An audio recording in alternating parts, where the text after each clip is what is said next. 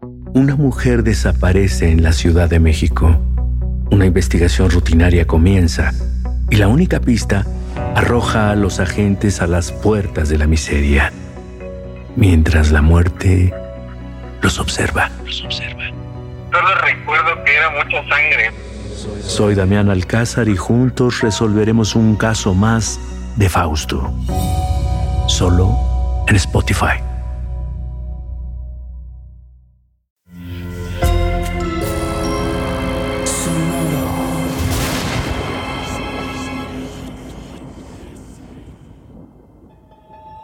Portal Sonoro no se hace responsable de las visiones, pesadillas o encuentros cercanos del cuarto tipo que puedan suceder antes, durante o después de la experiencia. Para una experiencia sonora completa recomendamos audífonos para dejarte envolver por el mundo de Stephen. Escucha bajo tu propio riesgo. Stephen camina con una idea en la cabeza. Una idea que no acaba de existir y que lleva días torturándolo. Por eso sale a la calle, porque las palabras se alejan y vuelven como los caballitos en el carrusel de la feria. ¿Cuántas palabras he escrito hoy? Podría consultar el contador del documento, pero eh, no soy tan obsesivo compulsivo. Han sido muchas, basta con eso. Es febrero y las calles se pintan de un color rojo sangre, un rojo intenso y enamorado. En cada vitrina hay corazones de chocolate, de dulce, de flores, corazones que no laten. Malditos enamorados. Son como una plaga comunista. Sus corazones se activan a través de los anuncios. Solo así son capaces de sentir. Frente a Stephen pasan parejas de todo tipo. Jóvenes sonrientes que caminan con las manos entrelazadas. Parejas adultas que salen de la sex shop intentando hundir el rostro en las solapas levantadas de sus gabardinas. Parejas ancianas que se sientan en el parque, en silencio, porque no necesitan decir nada más. Lo saben todo y lo han experimentado todo y viven de acuerdo a ello. Los vendedores de globos, chocolates y rosas luchan en cada esquina. Rosas para su San Valentín, para su novia, su secretaria o su esposa. Lleve sus rosas.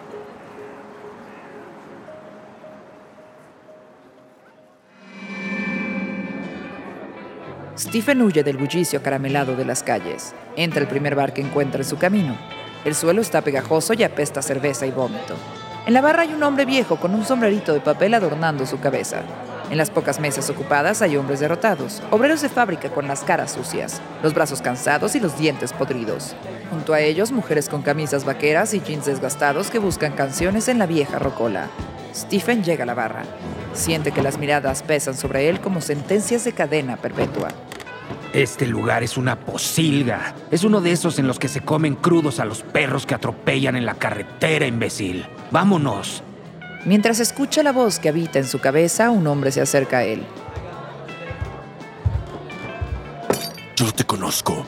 Stephen voltea y ve a un obrero textil intentando enfocar sus ojos ebrios en él. Eh, lo siento, pero no lo recuerdo. Lo más probable es que al verme pienses que solo asistí al instituto de mi pueblo, que jugué al fútbol, que embaracé a la porrista guapa católica y me casé con ella, y que ahora la porrista engordó de tanto comer chocolate y platos congelados. Quizá al verme solo veas a un pueblerino más, ¿no? Stephen se siente un poco amenazado por el obrero, su musculatura y el aliento que prueba que ha bebido demasiadas cervezas. Eh, de verdad creo que se equivoca. El hombre acerca su rostro macilento y de ojos amarillos al de Stephen. Fuiste a mi instituto. Diste una charla sobre escribir de terror. Dijiste que el mayor terror está en las personas, no en los monstruos imaginarios. ¿Recuerdas? Eso es algo que siempre he dicho, es la verdad, los hombres pueden ser monstruos si se lo proponen, pero creo que la bondad es más fuerte. El obrero se acerca cada vez más. Stephen está entre la barra del bar y el enorme cuerpo de quien carga barras de acero para llevar un pan a la mesa. ¿Sientes miedo ahora, escritor? ¿En este lugar? Stephen voltea a ver a los parroquianos. En la pista de baile se manosean y arrastran los pies varias parejas, indiferentes a lo que pasa en la barra. Hombres y mujeres meneando las caderas con los labios pegados, el sudor bajándoles por las mejillas y formando grandes manchas bajo sus axilas. Te crees diferente a nosotros. Mejor que nosotros. La mirada de Stephen viaja por todos los rincones evitando al hombre frente a él. Sus ojos vagan intentando encontrar una respuesta que suavice el momento. Justo cuando va a hablar, una mujer lo interrumpe. Allá, déjalo en paz. Dejaste de escribir de gente como nosotros. Trabajadores. Gente común. Niños con problemas y miedos. Gente con deudas. Con problemas reales. Dejaste de escribir historias de verdad con personas de verdad para escribir una sarta de estupideces sobrenaturales. El terror es... El terror no es nada. No importa. Lo que importa es que tú cambiaste. Nos dejaste de lado en tus historias y te volviste un escritor de clase alta. Tus personajes ahora son gente rica, profesionista. Ya no hay obreros, ni chicos del colegio. Solo escritores como tú en sus mansiones, sufriendo su riqueza. Eso no es verdad. Claro que lo es. Pasaste de trabajadores, maestros o mecánicos a escritores como tú, atormentados por la estúpida página en blanco. Dejaste de hablar de nosotros y te volviste un escritor de los ricos. De esos que tienen casa de verano en la playa.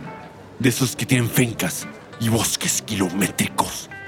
Dejaste de ser un escritor de los nuestros, de la clase trabajadora. Tus libros se han vuelto historias sobre gente rica que va a restaurantes lujosos y no sobre los que trabajan en las cocinas. Ya no nos representas. Tu terror es de clase alta y eso me da ganas de vomitar. El terror no tiene clase social. Sí, puede que mis personajes hayan cambiado. Sí, puede ser que yo haya cambiado y esté más cerca de la comodidad de la que hablas, pero el terror sigue siendo terror. No importa a quién le suceda, si a un rico o a un pobre. ¿Crees que nos importa leer sobre un estúpido escritor que se encuentra a su alter ego? Yo soy escritor y sé sobre escritura. John Lee Carr siempre escribió de espías, porque él sabía de ese mundo. ¿Eso te parece reprobable? A mí no me importa el maldito Le Carré. Me importa que solo escribas sobre escribir. Como si eso fuera lo más importante. Te olvidas de los problemas reales. He escrito novelas donde la escritura es algo tóxico y miserable y en otras hablo de escribir como una salvación. Escribir es un portal a tus sentimientos y tu forma de ver el mundo. Eso es algo bueno. Deberías intentarlo. El humo del bar se espesa entre las miradas del borracho y de Stephen. Al fondo, entre las mesas, hombres y mujeres continúan enzarzados en su ritual de apareamiento en la pista de baile. Tus respuestas son solo círculos y círculos de una noria de feria. La única verdad es que te has aburguesado, Stephen. Ya no eres real. Tus escritos son solo una visión privilegiada del mundo. ¿De qué mierda estás hablando? En mis historias hay decenas de padres de familia dispuestos a todo por salvar a sus hijos por rescatarlos, por llegar a ellos, por comprarles su medicamento. Son personas reales. No soy lo que podría llamarse un novelista social. Me interesa la gente común y corriente. ¿Qué hay de común en estos últimos personajes? Todos potentados, adinerados, viviendo vidas de lujo en sus mansiones. Deberías escribir de gente como yo, gente que estuvo en Irak. La mirada y la actitud de Stephen cambian. Sus ojos se llenan de curiosidad. Su cuerpo se relaja y sonríe. Eh, ok, cuéntame tu historia entonces. Me llamo Billy y fui un hombre malvado. Ahora busco la redención. Intenté escribir sobre ello, pero luego apareció Alice. Billy señala a la mujer que unos minutos antes le gritaba y que sigue bailando y besándose con un hombre. Verás, la inoportuna aparición de Alice en mi vida puso fin a mis esfuerzos narrativos. Ella es una chica joven una chica que fue a un sitio que no le convenía, donde se encontró con gente mala, que la drogó y se aprovechó de ella. Yo la salvé. Pienso que al salvarla, salvé un poco de mi alma. Al menos esa es mi esperanza. ¿Y eso qué tiene que ver con Irak? ¿Irak? Irak son solo fragmentos de munición, metralla en las articulaciones, cuerpos rotos, desangrándose en la memoria y medallas para la fotografía. ¿Ganaste medallas? La estrella de bronce y la estrella de plata. También un corazón púrpura con una estrella en la cinta que indica que fue herido en combate. No una vez, sino dos. Sobreviví. Como Alice. A ella le dejaron tirada fuera de mi casa, con la ropa rota y el cuerpo destrozado. Fueron tres monstruos, pero ya me encargué de ellos. Stephen voltea a ver a Alice que se divierte en la pista de baile.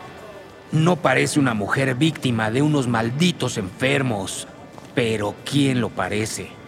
¿Y eso qué tiene que ver con Irak? Todo. Cuando volví de la guerra, decidí que debía hacer algo con mis habilidades.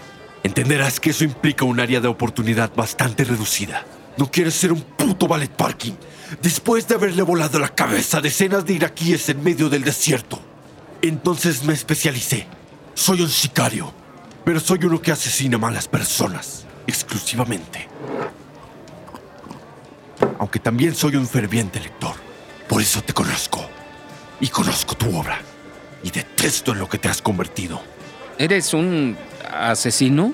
Solo mato personas que se lo merecen. Gente que viola, que roba, que desaparece los ahorros de familias para irse a vivir al Caribe. Gente que tiene islas llenas de menores de edad. Nunca mato mujeres, mucho menos niños. Así llegó Alice a mi vida. Tu apariencia es todo menos la de un sicario. Algunas veces me hago el tonto para pasar desapercibido. Por eso ahora soy obrero. Vivo rodeado de gente común y con problemas reales. Y eso le da a mis jefes una falsa sensación de seguridad. ¿Has asesinado a alguien recientemente? ¿No ves los noticieros? Stephen piensa un segundo y recuerda la noticia. La muerte de un asesino afuera de la estación de policía. ¿Fuiste tú? ¿Tú le disparaste al asesino? Billy asiente con la cabeza. Hay maldades que debes arrancar de un tajo. La gente mala debe pagar un precio. Y ese precio siempre es alto.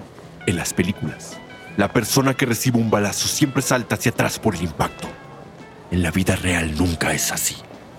¿Y por qué me cuentas esto? Te estoy haciendo un favor para que dejes esos putos personajes millonarios. Además, desde que llegó Alice a mi vida, no puedo escribir. Y tú deberías contar esta historia. Una historia real, de personas reales, que se debaten entre el bien y el mal, cuyas acciones hablan más que cualquier palabra. Stephen voltea a ver a la gente del bar. Todos continúan sumidos en su neblina de alcohol. Afuera el mundo festeja un San Valentín mientras él está frente a un asesino confeso. Stephen señala a los amigos de Billy que bailan envueltos en sudor. ¿Alguno de ellos lo sabe? Solo Alice. Ellos son mis amigos. De verdad, son gente buena. Estar con ellos me ha permitido entender el mundo de otra manera. ¿A qué te refieres? A que la gente no es plana. No es absolutamente buena ni absolutamente mala. Algunos de ellos votan por X candidato.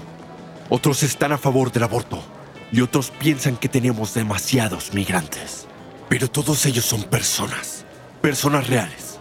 Con problemas y anhelos. Con sueños y miedos. Y con todos sus claroscuros. Ambos observan el movimiento rítmico en la pequeña pista de baile. Las parejas bailan sudando el amor enfebrecido de febrero. Ok, Billy. ¿Y yo qué debo hacer con esta información? Billy sonríe. Mira a Alice que se contonea divertida y feliz. Mira a sus amigos y voltea a ver al escritor. Estoy salvando la vida. Al menos tu vida como escritor. Estoy regalándote una historia que te volverá al camino de las personas reales. Los que tienen problemas con sus impuestos, con enfermedades crónicas y con la hipoteca. Ahora voy a poner mi vida en tus manos. ¿Me entiendes? Hay decisiones que cambian vidas y tú tendrás que tomar una. Billy da un trago y se une a sus amigos en la pista. Bailan una canción tejana en línea, todos coreografiados como si llevaran años ensayándolo. Stephen los observa, felices, completamente ajenos, ignorantes del hecho de que bailan con un asesino.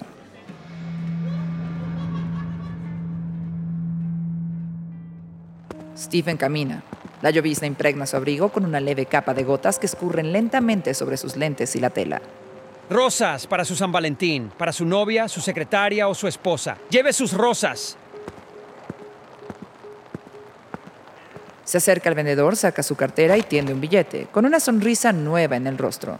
Deme una docena, por favor. El vendedor toma el dinero y le devuelve el ramo. Stephen agradece sonriente. Las mira. Son rojas. Están vivas y a punto de morir desde el momento en el que alguien decidió que eran un buen regalo para demostrar amor. Espero que a Jane no le parezca un absurdo esto.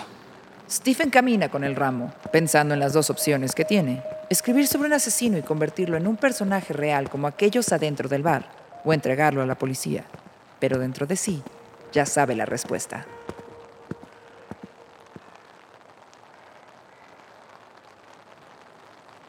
Episodio está inspirado en la entrevista en Rolling Stone sobre el libro Billy Summers y en esa novela publicada en el 2021.